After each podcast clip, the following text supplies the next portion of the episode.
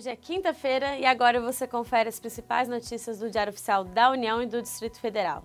Não deixe de nos acompanhar também no nosso canal do YouTube, onde postamos playlists específicas de assuntos extremamente relevantes para o gestor público. Questões relacionadas como restos a pagar, questões como reabilitação e readaptação de servidores públicos, compliance e muitos outros assuntos relevantes.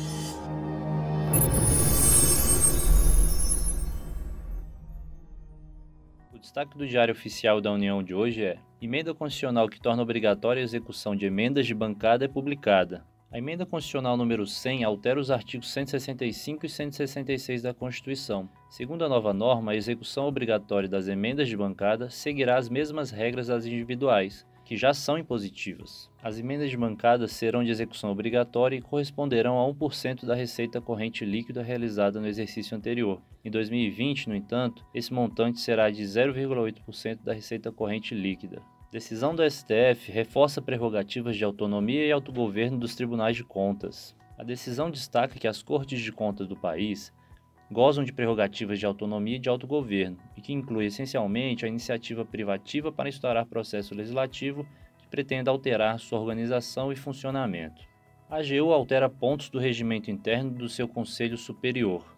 Ministério implementa Sistema Nacional de Informações sobre a Gestão de Resíduos Sólidos. Regimento interno do Conselho Nacional de Política Energética é publicado. Comissão de Ética da Polícia Rodoviária Federal é constituída.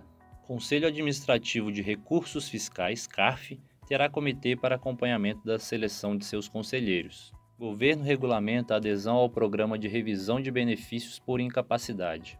Governo reconhece situação de emergência em 127 municípios mineiros. No Diário Oficial do Distrito Federal, governo cria comitê de governança pública no âmbito da Secretaria de Atendimento à Comunidade. Para mais informações, acesse o portal Resumo DAU e leia a notícia. Juiz de primeiro grau não pode autorizar medidas que atinjam senadores, define STF.